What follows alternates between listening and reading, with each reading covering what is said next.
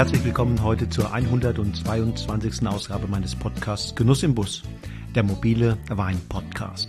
Mein Name ist Wolfgang Staud und wie immer lade ich dich ein, mich auf meinen Reisen in die Welt des Weines zu begleiten und dabei zu sein, wenn ich mich mit interessanten Typen der Wein- und Winzerszene treffe. Für die heutige Episode habe ich mal wieder den Kaiserstuhl bereist und in Bischofingen die Chefin des Bio-Weinguts April, die Sommeliere Eva Maria Köpfer, ans Mikrofon geholt. Sie ist seit vielen Jahren die gute Seele des Weinguts, die alle Fäden mit sehr viel Geschick und Empathie zusammenführt. Auch über das Weingut hinaus ist sie als Netzwerkerin und Initiatorin unzähliger Events bekannt. Einer, der sie gut kennt, sagte mir einmal, Eva bringt die Menschen zusammen. Sie sieht immer zuerst das Gemeinsame, das Gemeinwohl und die positiven Synergien. Sie ist ein ungemein bescheidener Mensch, ein Mensch, der im Zweifelsfalle an sich selbst zuletzt denkt. Das Weingut April ist Mitglied des Verbandes Ecowin und zählt mit rund 30 Hektar Rebland zu den größeren Bio-Weingütern in Deutschland. 70 Prozent der Produktion gehen direkt an die Endverbraucher.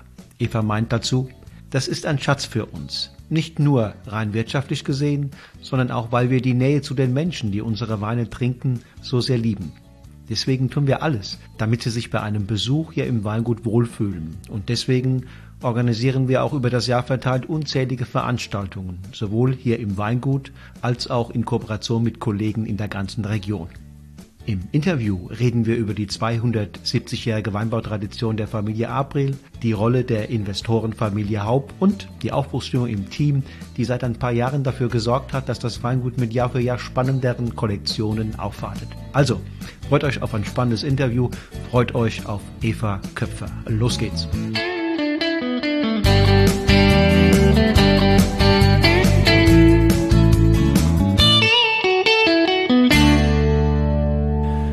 Liebe Eva, grüße dich. Hallo Wolfgang, schön, dass du da bist. Ja, gerne. Also sag mal genau, wo sind wir hier?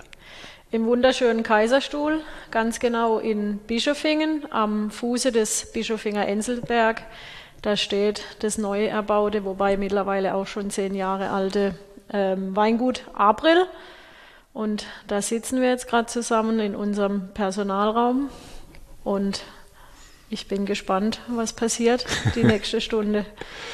Ja, ich natürlich auch, weil ich habe zwar ein paar Fragen im Kopf, wie immer, aber natürlich kenne ich deine Antworten nicht und darauf bin ich sehr gespannt. Was ist denn eigentlich das Besondere des Kaiserstuhls? Ja, ich würde sagen, äh, als ähm, sehr stolze Kaiserstühlerin, muss ich natürlich sagen, äh, Land und Leute. Also ich glaube, dass wir hier wirklich ähm, ganz tolle Menschen haben, ähm, Charakterköpfe haben, ähm, dass wir ein sehr geselliges Volk sind, was mir natürlich ähm, sehr gut gefällt. Aber auch die Landschaft, Flora, Fauna ist einzigartig und es ist schon eine Ecke, wo man sich sehr wohlfühlen mhm. kann.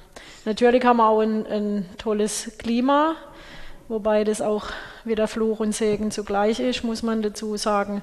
Aber es ist natürlich schon schön, wenn man morgens aufwacht und meistens die Sonne scheint. Mhm.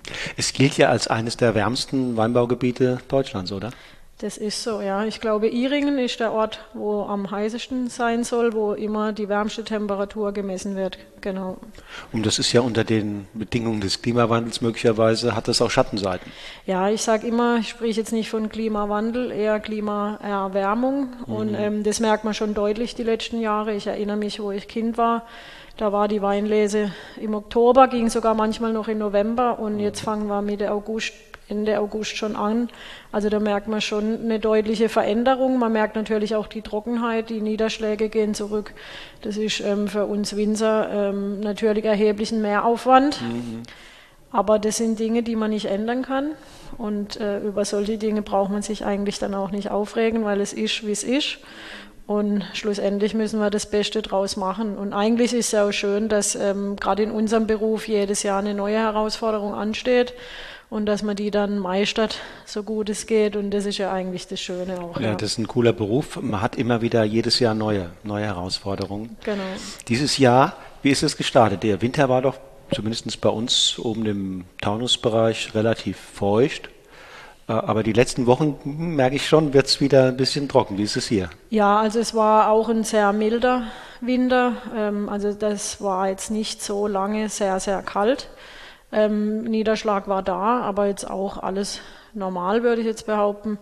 Ähm, aber die letzten Wochen ist natürlich sehr, sehr trocken. Also es gab so mal ein bisschen Regen, aber das ist natürlich zu wenig.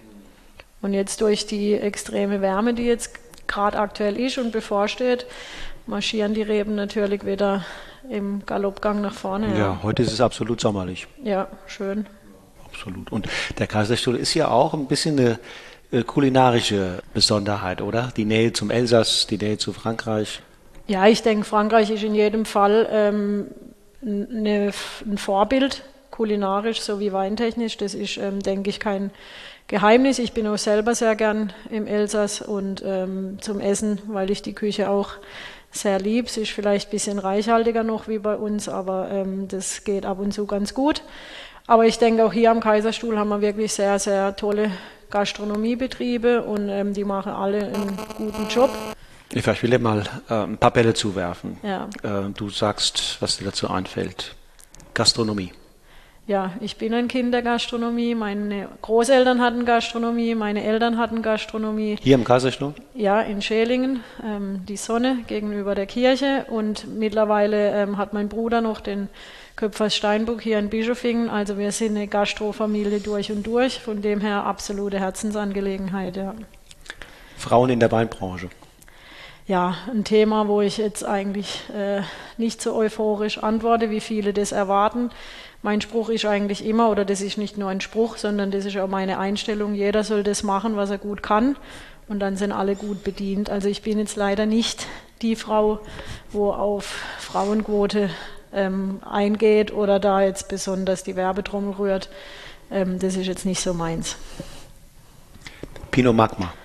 Pinot Magma, eine tolle Sache, ähm, durfte ich auch mit dabei sein bei der Entstehung, bei der Gründung. Der Thomas Weiler ähm, in der Winzergenossenschaft hier in Bischofingen war da federführend. Er hat mich dann über die Idee informiert. Die fand ich dann erstmal nicht so gut. Aber nach einer Nacht drüber schlafen war ich dann eigentlich recht schnell Feuer und Flamme, weil ich es einfach nochmal verinnerlicht habe. Und schlussendlich ist Pinot Magma ein neuer Markenwein hier am Kaiserstuhl, ein Profilwein darf man nicht sagen, aber es ist trotzdem ein Profilwein, ähm, wenn wir ehrlich sind. Und Ehrlichkeit ist mir sehr wichtig. Also ist ein Profilwein.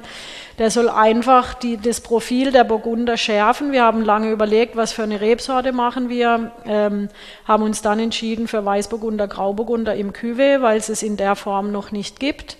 Aber schlussendlich ähm, muss das auch ein bisschen egal sein, was es für Wein ist. Es geht darum, die Marke nach vorne zu bringen. Man schaut da ähm, Chablis, Cremant d'Alsace, Barolo, das sind so die großen Vorbilder.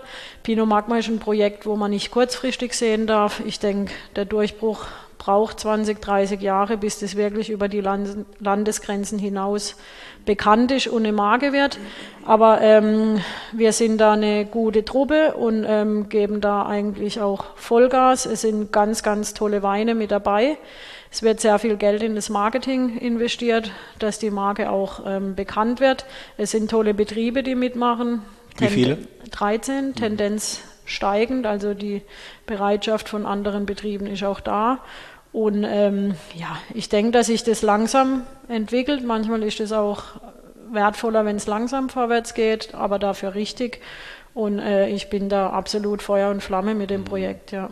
Habt ihr da auch qualitative Mindestanforderungen formuliert oder auch, sagen wir mal, ein stilistisches Profil, wo ihr sagt, das gehört dazu und wenn das und das nicht erfüllt ist, dann, dann ist es eigentlich kein Pinot Magma? Genau, also es gibt einen ähm, recht strenger Korridor. Ähm, also zum Beispiel, es muss Ortswein sein, es darf ähm, nicht mehr wie 4 Gramm Zucker haben, es muss Holzanteil haben, es darf keine dritte Rebsorte zugelassen werden, also wirklich nur Weißburgunder, Grauburgunder, es muss mindestens ein Drittel dieser Rebsorte drin sein. Also da gibt es so verschiedene ähm, Korridor, ähm, verschiedene äh, Auflagen, die man einhalten muss. Und es ist auch in der Tat so, dass der Wein immer verkostet wird von einer Kommission. Und sollte da ein Wein nicht dementsprechend, wie es gewünscht ist, kann der auch mal durchfallen. Also wir probieren das blind und wenn da ein Wein nicht den ähm, Ansprüchen entspricht, dann fliegt er da auch durch, muss man halt ihn nochmal neu anstellen. Ne? Und es gibt einen, einen Basis-Pinot Magma und einen Reserve-Pinot Magma. Und für den Basis-Pinot Magma bezahlt man quasi 1 Euro Lizenzgebühr mhm. und für den Reserve 2 Euro. Und dieses Geld wird dann im Prinzip wieder genommen, um die Marke aufzubauen. Sind auch Genossenschaften mit im Boot? Ja, es ist ein Gemeinschaftsprojekt mhm. mit Genossenschaften und ähm, Weingütern und das ist auch das, was es eigentlich besonders macht, weil schlussendlich sitzen wir alle in einem Boot und es geht nur gemeinsam und von dem her finde ich alles, was man gemeinsam macht, auch sehr wertvoll, ja. Noch eins. Weinkultur und Networking. Weinkultur, klar. Ähm, Wein ist ähm, Kultur, Wein ist Tradition hier am Kaiserstuhl allemal. Natürlich auch das Weingut Abril mit eines der ältesten äh, Weingüter hier. Und ähm, das gehört einfach dazu. Es gehört auch zu jeder kulturellen Veranstaltung. Also schlussendlich gibt es nichts bei uns, wo es keinen Wein gibt. Von dem her ist äh, Wein bei uns Kultur, Weinkultur, also gehört in jedem Fall dazu. Networking, äh, sehr, sehr wichtig. Also mir persönlich auch sehr wichtig. Ich investiere schon sehr viel Zeit in ähm, Veranstaltungen oder auch Veranstaltungen, die ich besuche ähm, und schaue da schon, dass man das Netzwerk aufbaut, dass man das erweitert. Ich bin immer sehr interessiert, neue Leute kennenzulernen und äh, einfach da auch Synergieeffekte zu schaffen, auch wenn das jetzt das muss gar nicht immer ein Vorteil sein jetzt fürs Weingut April, sondern wenn ich jetzt außerhalb vom Kaiserstuhl unterwegs bin, dann versuche ich auch immer in erster Linie unsere Region zu stärken und ich versuche da eigentlich äh, immer äh, Synergieeffekte zu schaffen oder was könnte man verbinden. Also das ist mir schon sehr wichtig. Ja. Ein paar kurze Fragen. Eva, bist du Kopf- oder Bauchmensch? Absoluter Bauchmensch. Kopf gibt es bei mir fast leider nicht. Kontaktfreudig oder scheu? Kontaktfreudig. Solist oder Teamplayer? Teamplayer. Was schätzt du an deinen Mitarbeitern besonders? Ja, ich glaube, ähm, dass sie alle das mitgehen, was der Daniel und ich erreichen wollen. Ähm, dass die das verstehen, was wir wollen, wo wir hinwollen und dass die da hundertprozentig dahinter stehen und auf dem Weg eigentlich alles geben, ja. Mit welchen Werten triffst du Entscheidungen und begegnest auch deinen Mitarbeitern? Also ich versuche immer ähm, respektvoll zu sein, das ist mir schon sehr, sehr wichtig. Ähm, ich versuche auch den Gegenüber immer zu verstehen. Das ist mir nicht immer gelungen, das muss ich ehrlich dazu sagen. Das ist ein Prozess. Ich bin auch ein sehr, sehr emotionaler Mensch. Manchmal verstehe ich es nicht gleich. Und dann wäre es vielleicht auch mal sinnvoller, dass man mal ruhig ist. Aber ich bin dann doch immer die, wo dann natürlich auch die Meinung sagt. Aber ähm, mittlerweile habe ich da auch ein bisschen dazugelernt und bin da auch besser geworden. Und ich glaube, ähm, das Schöne ist bei mir, dass ich nie nachtragend bin. Das ist für mich meistens am nächsten Tag vergessen, wenn jetzt mal was wäre. Und ähm, ich bin auch ein Mensch, der Fehler eingesteht. Wenn ich jetzt was falsch mache ähm, und ich merke, das ist falsch oder man macht mich darauf aufmerksam, dass es nicht gut ist, dann habe ich da jetzt auch keinen falschen Stolz, das dann in mich reinzufressen, sondern dann gehe ich auf die Leute auch zu, entschuldige mich und also gestehe das dann auch ein. Ja. Was schätzen wohl deine Mitarbeiter an dir besonders? Ja, ich glaube, die schätzen an mir, dass ich jetzt ähm, kein Mensch bin, der ähm, nur redet, sondern dass ich halt auch mache. Also ich meine, ich fordere sehr, sehr viel, aber ich glaube, ich gebe auch unendlich viel und ähm, ich denke, das schätzen die Mitarbeiter, aber genauso meine Familie, mein Freundeskreis, glaube ich, sehr an mir.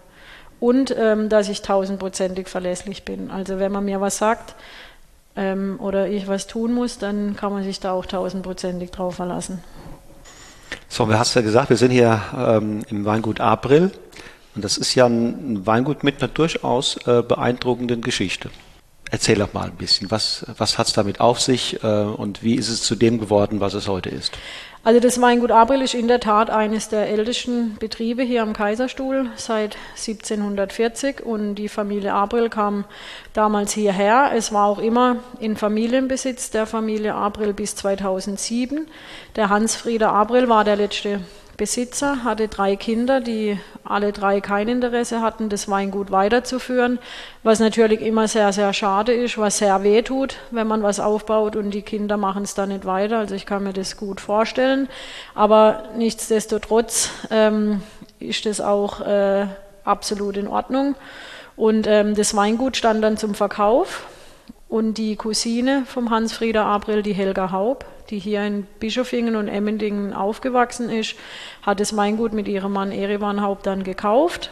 Und ähm, es war ein kleines Weingut mit fünf, sechs Hektar, überwiegend Privatkunden. Und der Hans-Frieder April, das war natürlich auch ein Charakterkopf, es war ein Pionier, es war ein sehr charmanter, gut aussehender Mann, der wirklich was dargestellt hat. Und ähm, dann war die Frage, wie geht es jetzt weiter? Und man wollte dann ursprünglich in der Ortsmitte, wo das Weingut stand, einfach neu bauen und es ähm, so weiterlaufen lassen in der Größe. Bisschen mehr noch in Anführungszeichen, ähm, wie soll ich sagen, ein bisschen ja, mehr Dynamik reinbringen, aber man wollte da gar nicht viel ändern. Und ähm, dann hat man das alte Weingut abgerissen, und ähm, wollte den Keller tiefer legen.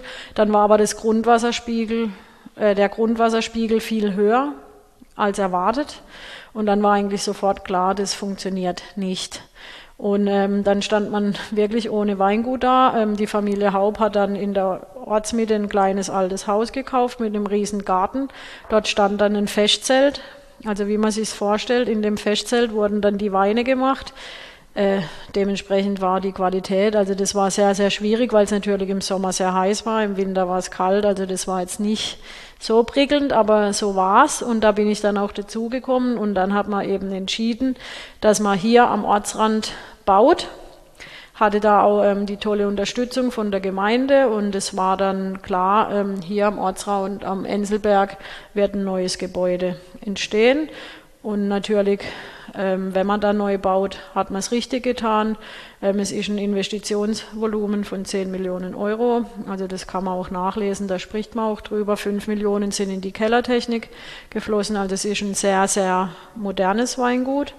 Ähm, in der Presse stand da oft, es ist die modernste Kellerei Europas. Also jetzt gar nicht Weingut, sondern explizit auf die Kellerei bezogen, weil das natürlich technisch schon alles auf dem neuesten Stand ist und sehr, sehr hochwertig.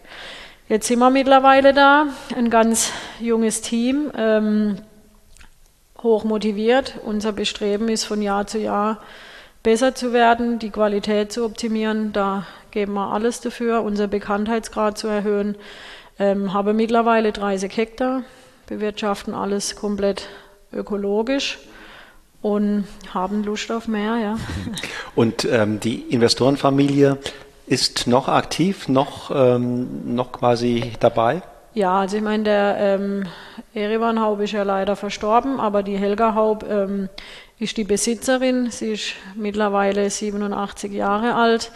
Ähm, aber aber noch rüstig. Total, total beeindruckende Persönlichkeit wenn nicht die beeindruckendste Persönlichkeit, die ich je kennenlernen durfte. Also unheimlich sozial, sehr bodenständig. Das Schöne ist aber, dass sie uns jetzt nicht irgendwie reinredet, sondern wir haben da schon also die absolute Rückendeckung, das Vertrauen und in Anführungszeichen, wenn die Zahlen stimmen, sind wir da mhm. eigentlich auch völlig entspannt, ja.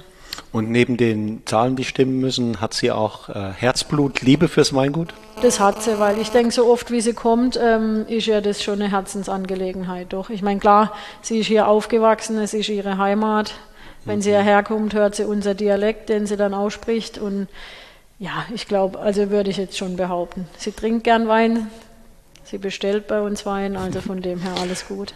Eva, was ich da raushöre, ist äh, so eine Art Dankeschön auch an Sie. Ja, natürlich. Ich meine, äh, ich bin unheimlich dankbar, erstens mal ähm, für die Chance, die sie mir gegeben hat, den Job hier auszuführen. Ich denke, das ist nicht selbstverständlich. Ähm, also das ja, werde ich ihr auf jeden Fall nie vergessen.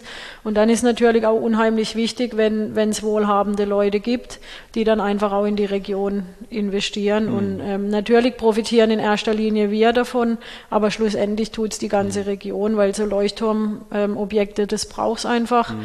Und lieber investiert jemand in den Kaiserstuhl wie, was weiß ich, sage jetzt mal nichts, aber ähm, von dem her ist das schon gut, wie es ist, ja. Ich habe in der Presse gelesen, dass es da im Rahmen dieses, dieses Neubaus auch archäologische Funde gab. Ja, das war in der Tat so. Ähm, als man hier die, also angefangen hat, ähm, ist man auf ein Steinzeitdorf gestoßen und ähm, da habe ich mich jetzt erst ähm, vor zwei, drei Wochen mal wieder erkundigt. Also die sind da wirklich immer noch in der Ausarbeitung ähm, und äh, da soll es dann auch, wenn es dann fertig ist, eine große Infotafel geben, wo man das dann alles auch nochmal nachlesen kann. Aber das ist natürlich auch sowas. Ähm, das hat die Familie Haub ein Jahr lang finanziert. Das ist, denke ich, auch nicht ähm, selbstverständlich und das ist unheimlich wertvoll ähm, für uns hier in Vogtsburg, ähm, dass sowas überhaupt durchgeführt werden konnte, dass man da ein Jahr lang ähm, die Grabungen ähm, mhm. vervollständigt und ähm, ja, das ist natürlich sehr, sehr teuer und auch das hat dann die Familie Haupt, wie gesagt, alles finanziert. Und sie haben dann auch ähm, die Bürgermedaille hier in Vogtsburg verliehen bekommen. Das war eine, eine, Siedlung aus der Steinzeit, oder? Genau, also so wie man sich vorstellt mit so Zelten. Also, also da hat man richtig äh, sehen können, wie da früher gelebt wurde. Ne? Und gibt's, ich habe das Weingut ja mir gerade vorhin so ein bisschen angeguckt, ist ja wunderschön in den, in den Hang hineingebaut, aber es ist natürlich sehr auffällig durch die äußere Fassade, äh, durch die Farbe, es ist äh, wie, wie, wie ein Rost, wie ein Rostrot. Ja. Ähm, also mit welcher Idee ist damals der Architekt im Hinblick auf Form und Funktion da daran gegangen? Also es war so, ähm, ich bin ja bei uns auch im Gemeinderat. Also als das Weingut dann die Fassaden vorgestellt worden, da war ich im Gemeinderat, aber noch nicht im Weingut April tätig. Wusste ich auch nicht, dass es mich hierher verschlägt. Von dem her war das unheimlich spannend. Da wurden sehr viele Fassaden ähm, vorgestellt, weil man ähm, was wollte, was in die Natur passt und was auch ein Naturprodukt ist. Und irgendwie war Cortenstall so das Letzte, was vorgestellt wurde. Und ich glaube, unterm Strich hat es den wenigsten gefallen, aber wir mussten es dann nehmen, weil es mehr oder weniger die, der letzte Wurf war. Ne? Und ähm, das war eigentlich ganz witzig. Ich war damals dafür und ähm, stehe heute noch absolut dazu. Also mir gefällt es richtig gut. Vor allem ähm, das Schöne ist, wenn ich hierher fahre, ich habe das Gefühl, sieht jeden Tag anders aus. Ne? Es kommt immer je nach Sonneneinstrahlung. Wenn es regnet, ist es wieder anders. Wenn es neblig ist, ist es anders. Also man sieht schon, dass es wirklich ein Naturmaterial ist. Die Fassaden ähm, beziehungsweise die Fassadenplatten, die wechseln so immer ein bisschen ihre Farbe und gerade im Herbst, wenn sich dann alles so orange verfärbt und die Sonne scheint drauf, ist wirklich wunderschön. Aber ich habe jetzt auch kein Problem, wenn viele Leute sagen, die Rostlaube oder sonst was. Also da bin ich eigentlich total tiefenentspannt, weil schlussendlich ist eine Geschmackssache, das ist ganz klar. Mhm. Auf also, mich wirkte auch gerade der Gang hier durch die Räume, wirkte insgesamt puristisch. Ja, das ist schon der Plan, ist sehr puristisch, alles mit Sichtbeton, eher so der Gedanke, weniger ist mehr. Ähm, das ist so, ja. Mhm. So, Eva, nun bist du die, die Chefin ja letztlich, wenn man das so will, eines, eines Investorenweinguts. Ja. Und da ist natürlich die Frage, geht man da mit genauso viel Herzblut und Engagement ran, äh, wie das Winzer tun, wo es der Familienbetrieb ist, der eigene? Ja, also ich bin eigentlich schon der Mensch, wenn ich was mache, dann mache ich es richtig, ob das jetzt im Ehrenamt ist, im Verein ist oder schlussendlich dann auf jeden Fall auch im Job. Und das ist so. Also mittlerweile ist es eine Herzensangelegenheit. Eigentlich ähm, führe ich das Weingut, wie wenn es meins wäre. Ähm, ich glaube, das kommt einfach automatisch, wenn man das Ganze mitentwickelt, wenn man die Leute um sich hat, die Kunden um sich hat. Man ist da der Ansprechpartner. Ähm, und wie gesagt, der Daniel, schlussendlich unser Kellermeister, der ähm, jetzt auch schon sieben Jahre mit dabei ist und der bringt genau das gleiche Herzblut rein und ich glaube, man zündet sich da so gegenseitig auch ein bisschen an und ähm, ja, es würde mir jetzt schon was fehlen, wenn ich jetzt nicht mehr jeden Tag hierher kommen ja, dürfte. Ich sehe die strahlenden Augen, das ist, ähm, sagt ja. ja. Was sind denn deine Aufgaben? Genau, wie sieht dein Alltag aus?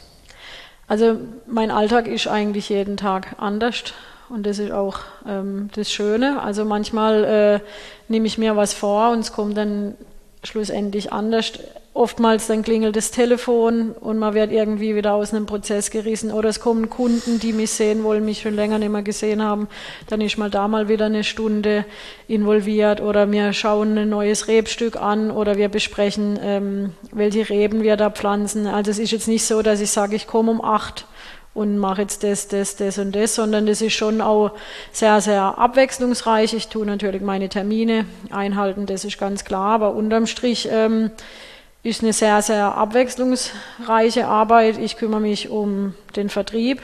Das ist, glaube ich, auch äh, meine Paradedisziplin und das, was ich natürlich am liebsten mache. Ähm, manchmal denke ich, ich würde am liebsten nur das tun, aber das geht natürlich nicht, weil ähm, sind viele andere Sachen und Dinge einkaufen, die ich dann ähm, mehr oder weniger entscheide. Es ist die Personalführung, es sind administrative Entscheidungen, es ist die Auseinandersetzung mit dem Steuerberater, es ist ähm, die Telefonate mit dem Berater von der Frau Haub. Ähm, also wie gesagt, es ist sehr, sehr umfänglich. Dann sind es Weinproben zwischendurch mal, Weinmenüs, Küchenpartys, Weinmessen. Also da schaue ich schon auch, dass ich ähm, immer irgendwie irgendwo präsent sein kann. Ich meine, alles kann ich nicht machen, mhm. aber das ist mir schon auch wichtig, dass man mich sieht und dass ich mich jetzt da nicht nur irgendwie im Büro verkrieche. Hast du denn sowas wie Weinwirtschaft studiert oder BWL oder wie bist du diese Rolle jetzt gekommen? Nee, also das ist in der Tat so, dass ich eigentlich dahingehend keine Ausbildung habe. Deshalb gilt ja meine Dankbarkeit der Frau Haupt, dass sie irgendwie das ähm, Vertrauen hat. Ja, und dass sie halt auch schlussendlich mit gesundem Menschenverstand und Fleiß doch auch noch ähm, viel erreichen kann, sage ich jetzt mal ein bisschen provokant. Aber ich habe ähm, eine normale Ausbildung gemacht in der Gastronomie. Also ich wollte äh, in die Gastronomie. Das war immer mein Traum. Vielleicht auch den elterlichen Betrieb übernehmen. Ähm, und dann war aber schnell klar, dass mein Bruder das macht und mich hat Wein immer schon begeistert und habe dann ein Jahr ein Praktikum gemacht im Weingut Schloss Ortenberg ähm, und war da dann total angefressen zum Thema Wein und bin von dort in die Winzergenossenschaft nach Oberbergen im Verkauf da war ich dann sechs Jahre und dann kam das Angebot hier vom Weingut April einfach für den Vertrieb. Das habe ich dann drei Jahre lang gemacht und der damalige Geschäftsführer musste leider aus gesundheitlichen Gründen ausscheiden. Mhm. Und dann war ich hinten dran und kam dann in der Tat zum Zug. Aber du warst auch in Koblenz, oder? Ich war in Koblenz, ah ja, das habe ich ja fast schon vergessen. Das war eine schöne Zeit. In Koblenz, die Sommelier-Schule habe ich noch besucht, ja. Mit, als Kohn da war noch? Oder? Als Kohnen da war. Alexander Kohn, super Typ. Was waren die größten Herausforderungen, sagen wir mal, seit 2015 für dich hier? Du hast ja richtige Führungsaufgaben und wie wächst man da hinein und wie entwickelt man sich da weiter? Ja, also wie gesagt, das ist ein, ein, ein kein einfaches Thema Personalführung und ich weiß noch, wo wir hier angefangen haben, ähm, da war man auch wirklich ähm, voller Tatendrang und haben auch gemeint, wir müssen alles machen, alles annehmen, immer da sein. Und ähm, da bin ich jetzt schon ein bisschen weggekommen von, dass man einfach natürlich auch die ähm, Mitarbeiter nicht verheizen darf, sondern dass man da halt einfach auch schauen muss, dass man ein schön, schönes Gleichgewicht hat.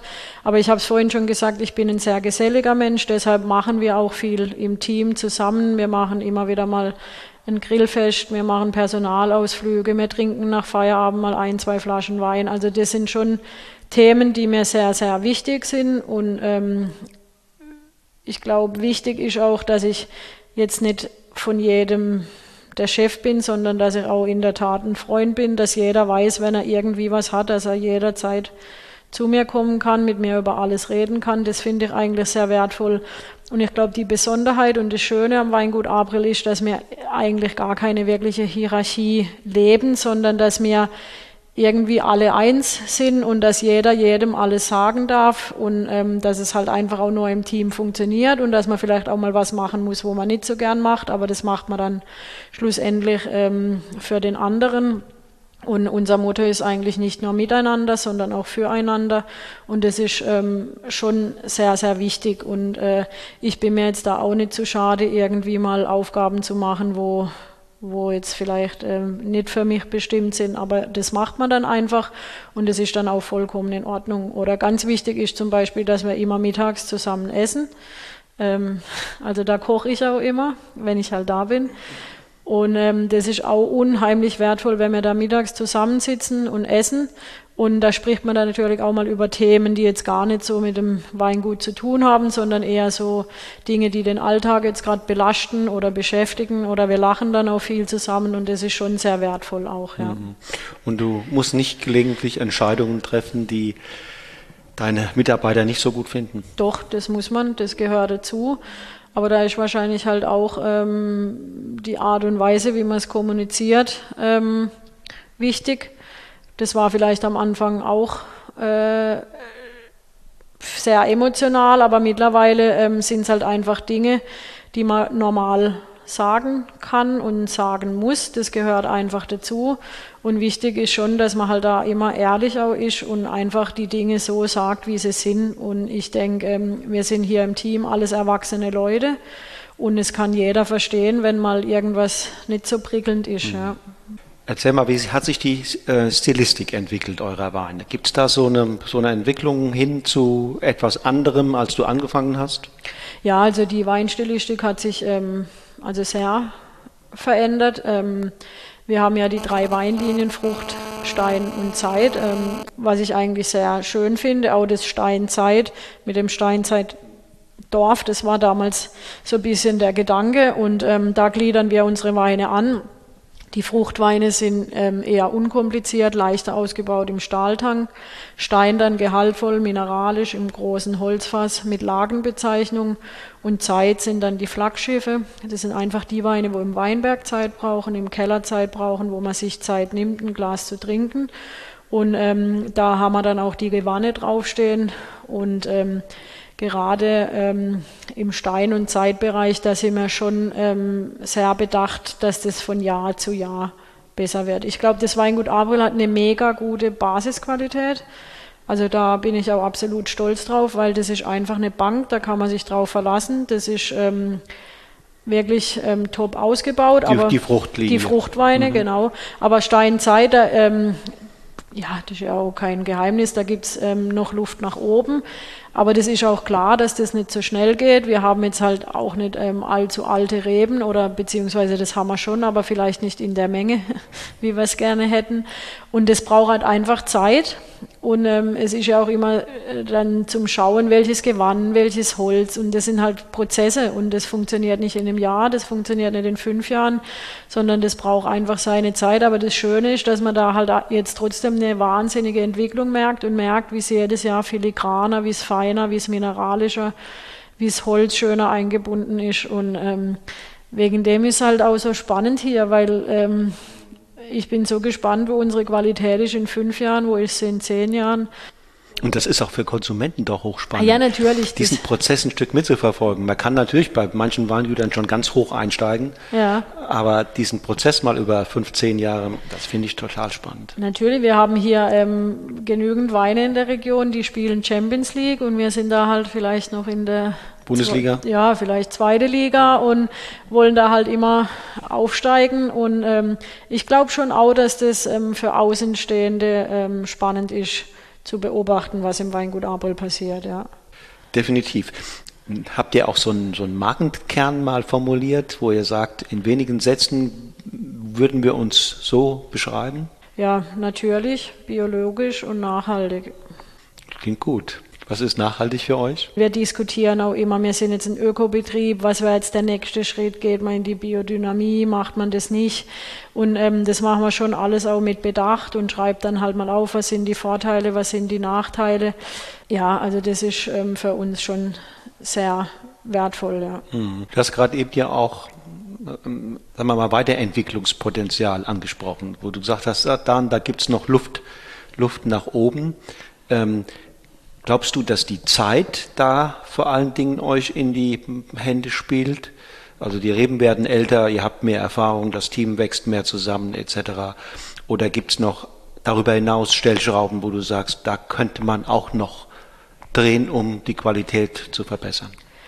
Ja, ich meine, ich glaube, ähm, alles entscheidend ist ja auch immer ein bisschen so der Klon, den man anpflanzt. Und ähm, wir haben viele alte Reben, die vielleicht jetzt ein Klon noch sind, den wir uns nicht wünschen, sondern da gerne was anderes schon hätten. Aber ähm, das sind, wie gesagt, Dinge, die man nicht ändern kann. Also da muss man dann einfach schauen, dass man überall das Beste rausholt. Aber da haben wir, ähm, da sind wir uns jetzt auch klar, was wir wollen. Und wir haben jetzt eigentlich die letzten Jahre das alles vorbereitet. Ähm, und ich glaube, jetzt ist wirklich eine Frage der Zeit. Also vom Team her, wir sind ein gutes Team zwischen jungen Leuten, zwischen erfahrenen Leuten und ähm, ich glaube, da, da haben wir schon viel Gutes getan und ähm, da sind wir auf einem guten Weg. Aber schlussendlich ist jetzt bei uns, glaube ich, wirklich noch eine Frage der Zeit. Mhm. Keller, würdest du sagen, da äh, ist die Luft nach oben sehr gering? also ich sage jetzt mal von der Kellertechnik geht Habt nicht, alles, ne? geht Ja. nicht mehr. Ne? Hilft denn bessere Technik oder mehr Technik im Keller auf jeden Fall? Oder ist Wein nicht auch herstellbar in der gleichen Qualität mit weniger? Doch, absolut. Ich meine, es gibt ja genügend Weingüter, die die technischen Möglichkeiten nicht haben, wo äh, auch Weine mache auf höchstem Niveau. Also das will ich jetzt gar nicht ähm, schmälern oder irgendwie äh, sagen, jetzt mehr mit unserer Technik. Aber ähm, es erleichtert. Es erleichtert vor allem auch äh, körperliche Arbeit, das muss man einfach auch sagen. Und vielleicht spart sogar ein Mitarbeiter. Wir haben eben über das Sortiment schon mal gesprochen. Ich sehe da, ich sehe da, du hast, ein, du hast drei Flaschen dabei. Vielleicht könnten wir den einen oder anderen mal probieren und ein bisschen über die Weine reden miteinander. Also ich würde jetzt mal den 20er Pinot Magma einschenken aus der Kategorie Frucht, unser Basiswein. Ähm, vielleicht dazu kann ich noch sagen, dass der 21er Pinot Magma, der darf erst im September in Verkauf. Ja? Ähm, wir haben die Mischung 50 Weißburgunder, 50 Grauburgunder. Ich finde den richtig schön, weil es jetzt auch noch ein 20er ist. Also ich finde, die Weine müssen nicht immer so jung gefüllt werden, aber ähm, das ist aber mittlerweile normal. Hm, es gibt auch andere Trends. Gibt es auch andere Trends? Ich finde, da profitieren viele Weine davon, wenn sie mehr Zeit auf der Hefe haben, wenn sie später abgefüllt werden. Genau. Ähm, das ist für die meisten, für viele Weine ein Glück. Ja, also bei uns ist auch ähm, auffallend, wenn wir jetzt halt schon im Oktober, Oktober äh, einen Grauburgunder füllen müssen, im Fruchtbereich zum Beispiel, da machen wir ja auch immer nur kleine Menge, so dass wir halt eher öfters füllen, damit halt die Chance, also der Restwein die Chance hat, noch länger auf der Hefe zu liegen. Und da merkt man schon auch immer so die zweite oder dritte, vielleicht sogar die vierte Füllung. Das ist dann schon nochmal äh, eine Klasse besser. Und hier merkt man jetzt so die typische Burgunder vom Kaiserstuhl, so ein bisschen das Quitte, Birne, Apfel. Also sehr trocken ausgebaut, hat 0,2 Gramm Restzucker. Das ist ein Burgunder, der ein wunderschönes Mundgefühl hat. Ja, also ist jetzt auch ähm, zehn Monate auf der Feinhefe gelegen. Das ist ja das Schöne am Pinot Magma, dass sie einfach ein bisschen länger im Keller liegen und ähm, das merkt man jetzt ja schon, dass das ähm, dem Wein sehr gut tut. Ne? Ja, er hat auf der einen Seite was sehr Rundes, er hat was Stoffiges, was, was ähm, durchaus Fülliges, aber er wirkt trotzdem nicht schwer. Ja, ich meine, ein Leichtgewicht ist keins. Also wir haben hier auch 13 Alkohol, ne, war aber auch ein bisschen im Jahr geschuldet. Ne. 21 ähm, wird er deutlich leichter sein. Aber ähm, also es ist auf jeden Fall ein wunderschöner Speisebegleiter. Ja, und, und, und er ist auch für Menschen, die, sagen wir mal, auch mit Säure einen Tick ähm, empfindlich sind. Ja, Weil die Säure ist moderat. Ist, die Säure ist moderat, ist ja. moderat. Also. Und den verkauft ihr zu welchem Preis? Für 12 Euro. Und ist das auch eine Absprache, dass der Pinot Magma in einem bestimmten Preisrange sein soll? Preisabsprache ist ja verboten. Ja, ich weiß. Aber der Wunsch ist dennoch, dass er nicht unter 8 Euro verkauft wird. Der hat schon ein bisschen was auch von Everybody's Darling, ne? Das ist ein Charmeur. Das ist ein, Okay. Ich finde, das ist ein Wein, der es den Menschen nicht schwierig macht, ihn zu mögen. Die Nase ist, da ist eine Frucht, eine schöne Frucht da, aber nicht so vordergründig, dass er einem direkt so mm, allzu üppig entgegenkommt. Das Mundgefühl ist schön, er ist schön abgerundet, er hat eine moderate Säure, äh, er fließt einfach charmant durch den Mundraum und verabschiedet sich auch mit einem mit dem Gruß. Ich, es war schön bei dir so, sagt er. Also ist er dir auch nicht zu trocken. Nein, über, überhaupt nicht. Ich meine, der k- könnte dem einen oder anderen vielleicht zu trocken sein, der gewohnt ist, halbtrocken zu trinken. Das ist logisch, aber Nee, aber ich finde auch, also er wirkt auch gar nicht so trocken. Durch das Holz ähm, ist er auch ähm, sehr, sehr weich. Er hat natürlich auch die 13 Alkohol. Und es gibt natürlich schon die Stoffigkeit, dass er auch gar nicht so trocken wirkt. also bei jedem Sommerfest ein, ein Überflieger. Ja, also wie gesagt, er kommt sehr, sehr gut an. Und, ähm, aber ich muss echt sagen, alle Pinot Magma sind durch die Bank wirklich richtig ähm, gut. Also wir haben da auch immer ähm, Veranstaltungen, wo man dann auch die Chance hat, alle zu verkosten. Und ähm, Ihr schmeißt keinen raus. bis jetzt nicht.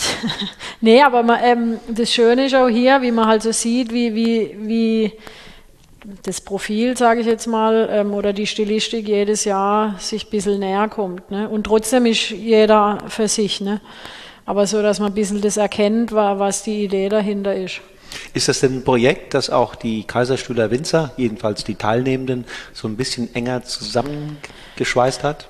Ja, also das in jedem Fall. Ähm, ich meine, das ist ja so oder so ähm, sehr, sehr wichtig, gemeinsam Dinge zu tun, weil ähm, schlussendlich einer allein kann meistens nicht so viel erreichen wie viele zusammen. Und das ist eigentlich mir persönlich auch eine Herzensangelegenheit, dass man da einfach auch immer wieder zusammen Vorstöße macht, zusammen Veranstaltungen macht, ähm, für den anderen einsteht.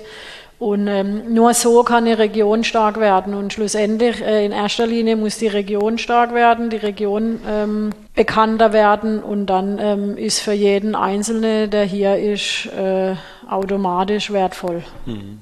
Das ist ein richtiger Gedanke, glaube ich. Ja. Du hast mir ja in, bei einer anderen Gelegenheit schon mal erzählt, dass dir genau das ja besonders am Herzen liegt und dass du deshalb auch im Weingut und aber auch mit Kollegen äh, viele Veranstaltungen ähm, planst, organisierst.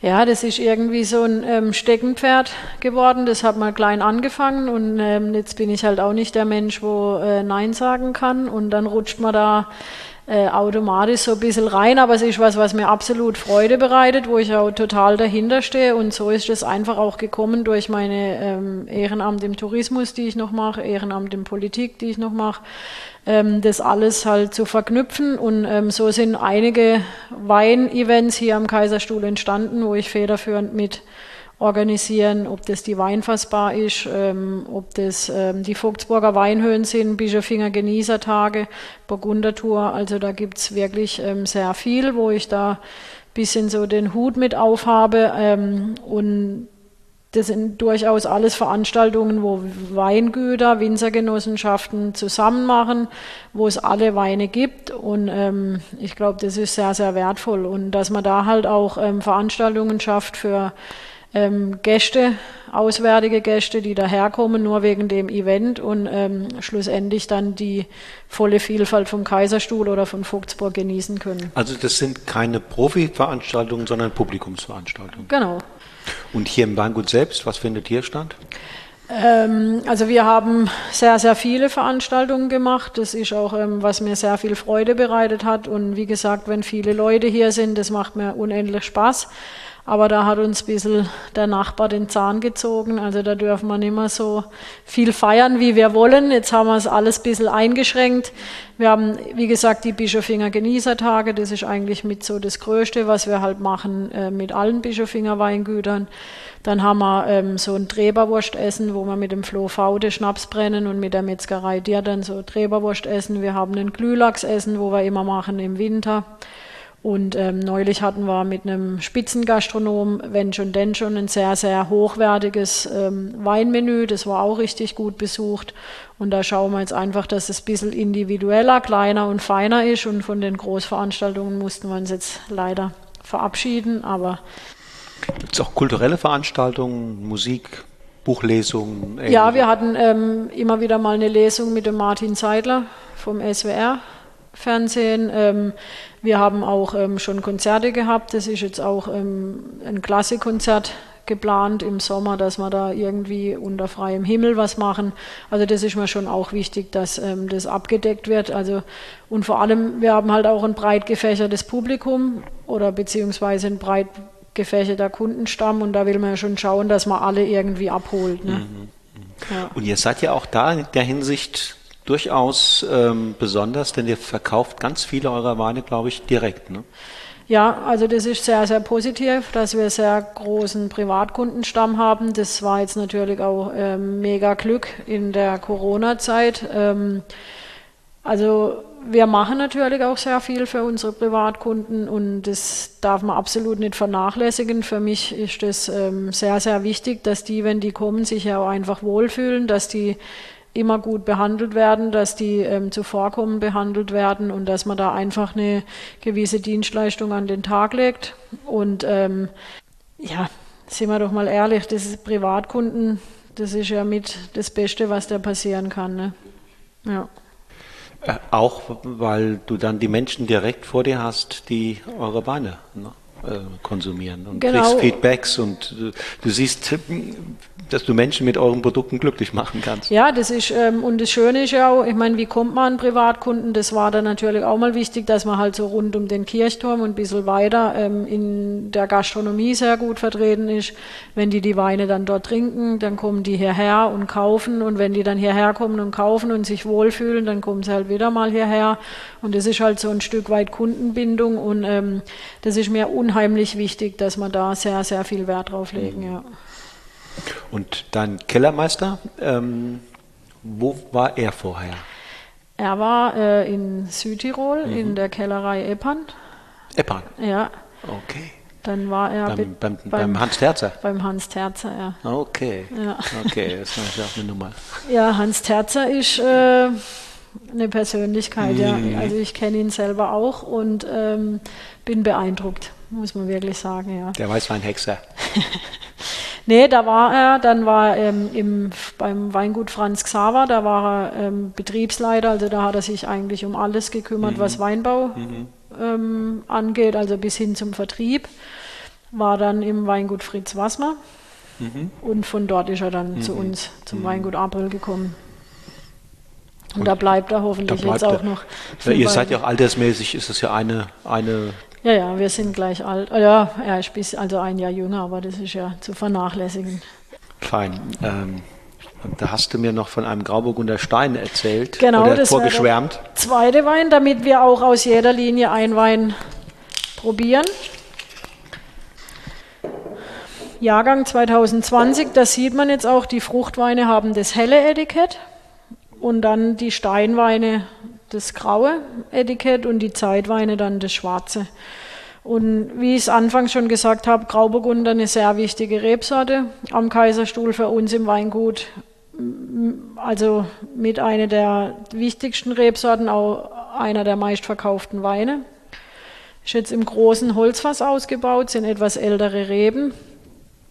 Bischofinger Rosenkranz, also mit Lagerbezeichnung. Und da merkt man jetzt natürlich schon, dass er Ganz andere Nummer. Genau. Auch ein bisschen mehr Holz ist wahrscheinlich im Spiel gewesen. Genau. Also könnte für mich jetzt noch ein Ticken mehr Säure haben, aber ähm, ist einfach auch dem Jahr geschuldet. 20 war jetzt nicht das säurehaltige Jahr wie 21. Aber ich finde eine sehr, sehr schöne Holzaromatik. Und was bei den Steinweinen ist, wir haben jetzt neulich auch, wie ich gesagt habe, das hochwertige Event gehabt, wo man dann aus dem Archiv so 14, 15, 16 Steine probiert haben und die waren dann richtig gut. Also ich glaube, das sind einfach auch Weine, die kann man jetzt trinken, muss man aber nicht. Also die kann man wirklich noch gut weglegen, ja. Klar, so kräuterige Noten, viel weniger viel weniger diese Primärfrucht ja. hier.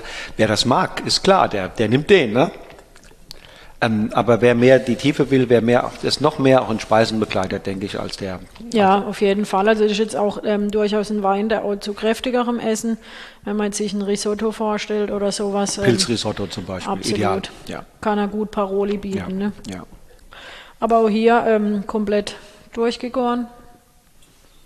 Also das ist uns schon auch sehr wichtig, dass wir die Weine ähm, durchgären. Ne? Also wenn sie jetzt spontan vergoren sind, gelingt es nicht immer, wenn man sie nicht rechtzeitig überimpft, aber ähm, da, wo eine Hefe drankommt, schauen wir schon, dass sie durchgären. Also wir haben da zu 90 Prozent auch nur eine Hefe im Einsatz. Das ist die 1895 Dornröschenhefe genannt, aus dem Schlafe erweckt vom Professor Dr. Gaffner aus Wädiswil, der leider verstorben ist. Mhm. Ja, der hat die Hefe in einer Weinflasche von 1895 gefunden, also beziehungsweise das Depot, und hat dann angefangen zu züchten.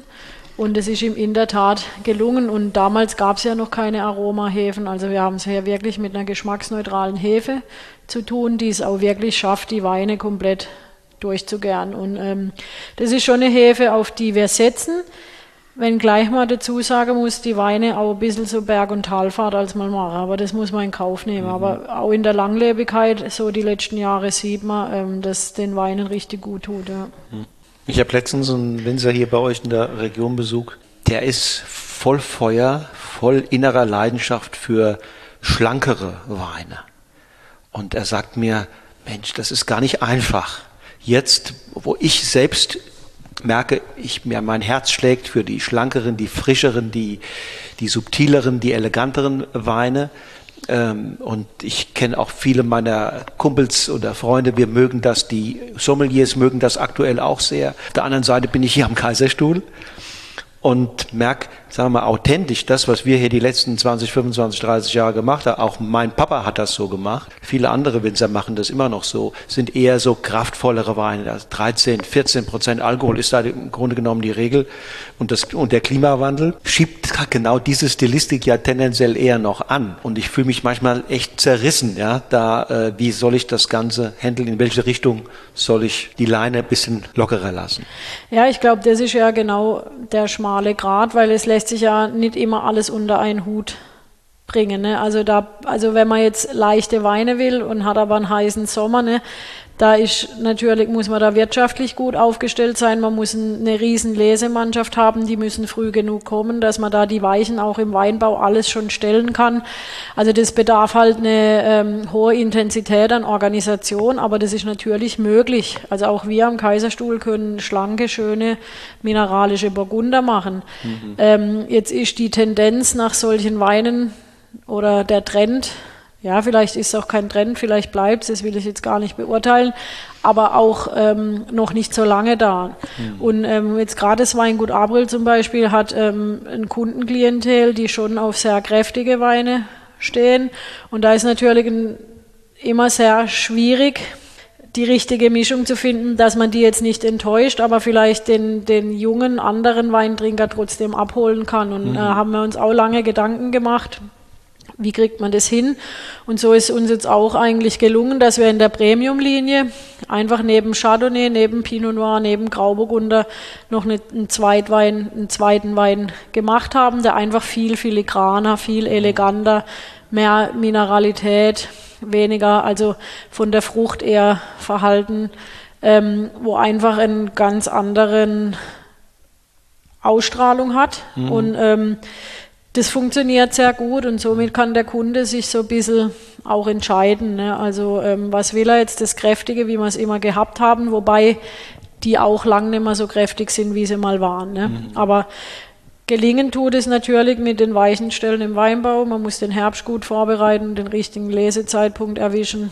Aber wenn man halt das nicht schafft, in Anführungszeichen, oder wenn es dann halt wie so oft ist, alles mhm an einem Tag gelesen werden könnte, so wie ich es eingangs schon gesagt habe, dann wird es halt manchmal schwieriger. Fein. Das war euer Grauburgunder in der Steinlinie, das ist die mittlere für euch, ne? Das ist die mittlere Linie, genau, ähm, im großen Holzfass ausgebaut. Mhm. Da muss man jetzt natürlich dazu sagen, dass die Holzfässer bei uns auch noch recht neu sind, weil wir die gekauft haben, als das Gebäude eröffnet wurde vor zehn Jahren. Und ähm, da bedarf es natürlich auch das nötige Fingerspitzengefühl. Ähm, Finde ich ist gelungen. Das ist ja. ein schöner Mix aus neu und wahrscheinlich gebraucht. Ja. Ja. Also der Kellermeister hat da, glaube ich, ein ganz gutes Fingerspitzengefühl. Das hat er auf jeden Fall. Fein. Ja. Dann haben wir jetzt noch einen Pinot Noir. Steinbuck aus der Kategorie Zeit. Der hat dann eben das schwarze Etikett. Und es ist jetzt ein Beispiel, wie ich es vorher genannt habe. Wir haben Enselberg und wir haben Steinbuck. Der Enselberg, ich sage es jetzt mal ein bisschen der kräftigere Typ und der Steinbuck ist genau. Der elegantere. Ja, ist äh, feingliedrig, elegant, nicht so laut. Oh ja, schon die Nase ist sehr faszinierend, weil es changiert von fruchtigen Komponenten in Elemente, die vom Holz kommen oder wo man sagt auch würzige Noten tolle Kirsch, Kirschnote, ne? Ja, ganz tolle so, so Sauerkirschnote, ganz klare Frucht. Aber es geht dann auch ein bisschen ins Erdige, ins Kräutrige. Also es ist ähm, wirklich ein sehr, sehr gelungener Spätburgunder, da sind wir auch richtig stolz drauf. Und ich glaube, 19 war halt auch ein super Jahr. So Ganz super feine Tanninstruktur, sehr, sehr feinkörnig, sehr, da würde ich sagen, das ist elegant. Da hast, hast du selbst gesagt, das ist so. Und das Holz vor allem schön eingebunden. Ne? Und das ist ja genau so das, was ich meine. Welches Holz passt jetzt? Und ich glaube, da haben wir einen, einen guten Weg schon gefunden. Und ja. noch deswegen auch Zeit, noch Potenzial. Ja, in jedem Fall. Also das ist ein Wein, den kann man jetzt trinken, zweifelsohne, aber genauso gut kann man den auch noch weglegen. Ja, und die Integration des Holzes wird wahrscheinlich noch einen Tick feiner werden. Ja, ja wenn er älter wird, ja, klar. Weil so, wenn man jetzt geschluckt hat, dann ist am Schluss doch ja, die, diese Aromatik des, des Röstnoten kommen da so, ist angenehm. Ja. Aber wenn man jetzt sagt, man noch, soll noch purer sein, dann ist das mit der Zeit, stellt sich das ein. Ja, das denke ich auch, also in jedem Fall. Und dort, da steckt viel Arbeit drin in so einem Wein, oder? Ja, klar. Also ich meine, ähm, das ist so. Also gerade die Zeitweine, das ist halt schon Handarbeit, da ist sehr viel Herzblut drin, das sind viele Arbeitsgänge drin, das ist sehr viel Aufwand, wenn die Trauben kommen, das ist viel Aufwand im Keller. Und ähm, deshalb ist es auch klar, dass solche Weine einfach auch ein bisschen im Hochpreissegment ähm, sich wiederfinden. Ne? Weil ich denke immer, äh, das ist manchmal so ein bisschen unterschätztes Handwerk vom Winzer oder auch das Handwerk vom Koch. Das ähm, bedauere ich eigentlich immer sehr, weil äh, wenn jetzt jemand kommt und einen Wasserhahn repariert, wenn man die Stundensätze sieht, das sind auch Handwerker, da wird es bezahlt. Also nicht, dass das jetzt irgendwie schmälern will, aber unterm Strich ich auch Winzer oder Koch, das sind auch Handwerke und wenn jetzt wir solche Stundensätze abrufen würden, würde ich nicht wissen, was unsere Weine kosten. Mhm. Also von dem her, ähm, da muss man auch immer ein bisschen so die Leute drauf hinweisen. Und deshalb kann ich es manchmal als gar nicht verstehen, dass es dann irgendwo Weine stehen für 2,90 Euro oder so. Also mhm. das, ähm, da blutet mir wirklich das Herz, mhm. ja. Ja, aber das ist genau, das verstehen die Kunden nicht. Wenn die mehrheitlich Weinen im Supermarkt zwischen 2,90 Euro und 5,90 Euro äh, da stehen sehen und kommen dann in eine andere Welt, in den Fachhandel und, da geht's bei 9,90 Euro oder wo auch immer los und es geht hoch ins, ins Dreistellige, die verstehen das nicht. Ja, das ist so. Aber da gilt es halt auch, ähm, immer wieder Aufklärungsarbeit zu machen, dass wenn die Leute kommen, ich meine, manche sagen auch, oh, ihre Weine sind aber teuer, aber das muss man dann auch ein bisschen erklären. Und ähm, Viele wollen es dann nicht verstehen, das ist dann okay, die muss man ja dann auch nicht belehren, das muss man dann auch akzeptieren. Aber viele ähm, nehmen die Perspektive von uns auf und, und denken dann auch ein bisschen um. Und das ist einfach wichtig, dass man da so das Feingefühl für das Produkt auch den Kunden ähm, vermittelt. Ja? Und, und wenn ich sehe, wie viel ähm, Herzblut die Winzer auch, also egal ob die jetzt in einer Genossenschaft abgeben oder ob es jetzt wir Privatwinzer sind, was da für eine Arbeit dahinter steckt, mittlerweile bei der Hitze auch, das ganze Wasserfahren und so. Und da kann es einfach nicht sein, dass ein Wein noch unter 7, 8 Euro kostet. Mhm. Eva, was wünschst du dir für die Zukunft? Was wünsche ich mir für die Zukunft? Also aktuell wünsche ich mir natürlich Frieden, dass dieser Krieg endlich beendet wird, weil das ist natürlich schon eine extreme Last, die auf uns haftet, die immer wieder präsent ist. Das kriegt man nicht aus dem Kopf und ähm, also auch völlig unverständlich in der heutigen Zeit. Das wünsche ich mir, dass das so schnell wie mhm. möglich aufhört. Dann wünsche ich mir, dass Corona nicht mehr in der Extremität zurückkommt, wie es war. Ich wünsche mir, dass meine Freunde, meine Familie, alle, die ich wertschätze und gern habe, gesund bleiben. Und hier im Weingut wünsche ich mir natürlich weiterhin so viel Tatendrang von den Mitarbeitern und dass wir die uns gesetzten Ziele auch alle erreichen können. Was ich hier mitbekommen habe, ist, dass ähm, du super sympathisch bist, aber ich habe auch mitbekommen, dass du Teil eines wunderbaren Teams bist. Und ich glaube, das strahlt natürlich in die ein und in die andere Richtung. Und das ist eines der, glaube ich, der Erfolgsgeheimnisse bei euch hier, dass ihr da so mit sieben Meilenstiefeln vorangeht. Ja, aber das, ähm, da muss man auch immer schauen, dass alle mit im Boot bleiben, dass man alle abholt, dass man auch Entscheidungen zusammentrifft. Also das ist jetzt nicht so, dass der Daniel und ich äh, Entscheidungen treffen und sagen, so ist jetzt, sondern dass man da auch immer fragen, wie würdet ihr machen, was ist eure Meinung dazu, wie können wir besser werden. Also da schauen wir schon im Kollektiv immer und bei uns ist jetzt auch nicht so irgendwie von oben herab. Also da ist wirklich ähm, jeder gleich und, und da muss man halt dann vielleicht auch mal Dinge tun, die einem nicht so viel Freude bereiten, aber es muss halt klar sein, in dem Moment, man macht es für den anderen und nächstes Mal ist wieder andersrum. Und das ähm, ist schon sehr, sehr wichtig, dass man da halt einfach als Team funktioniert. Also ich bin auch äh, leidenschaftlicher Fußballfan, von dem her tue ich es auch immer ein bisschen mit einer Fußballmannschaft vergleichen. Also wenn jetzt der Stürmer einen schlechten Tag hat, muss halt der Torwart umso besser halten und so ist natürlich auch bei uns. Und bei uns ist halt auch immer die Geselligkeit ähm, sehr weit vorne, dass man halt auch mal Sachen zusammen unternimmt, jetzt losgelöst vom Weingut. Wir essen jeden Tag zusammen Mittag, wo man dann auch mal andere Themen bespricht. Ähm, also von dem her, das ist schon bei uns ähm, eine sehr, sehr wichtige. Familiäre fast ein bisschen. Ja, ne? ist eine Familie. Ja. Also ich verbringe, glaube ich, mehr Zeit hier wie mit meiner Familie, ja. Eva, dann wünsche ich dir, deinem Team alles, alles Gute und ähm, dass die Freiburger es schaffen. Ja, Pokalfinale und Europa League. Zum, Zum Wohl. Auf bald. Dankeschön.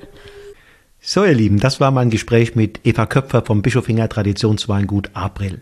Sie hat uns, glaube ich, einen super guten, vor allem ungemein authentischen Einblick in ihr Leben als Weingutschefin und die Zusammenarbeit mit ihrem Team gegeben dass im Weingut eine ungemein offene und vor allem herzliche Atmosphäre herrscht, die Besucher quasi automatisch und irgendwie magisch anzieht, davon konnte ich mich vor Ort ausgiebig überzeugen. Ich meine, der Kaiserstuhl und das Weingut April sind eine Reise wert.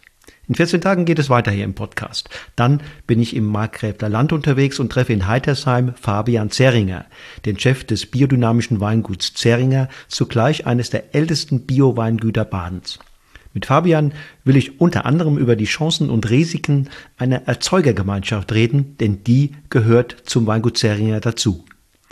Wie sind unter diesen Bedingungen die Jahr für Jahr exzellenten Kollektionen der Zeringers möglich? Wie kann er die hohe Qualität sicherstellen? Qualität sowohl im Hinblick auf die Pflege und Bewirtschaftung der Rebgärten als auch hinsichtlich der geernteten Trauben in 14 Tagen. Also am 10. Juni ist Fabian der nächste Gast hier im Podcast von Genuss im Bus. Ich freue mich, wenn du dann wieder einschaltest. Bis dahin wünsche ich dir eine gute Zeit und sage für heute Tschüss und auf Wiedersehen. Und nicht vergessen, lass es dir schmecken.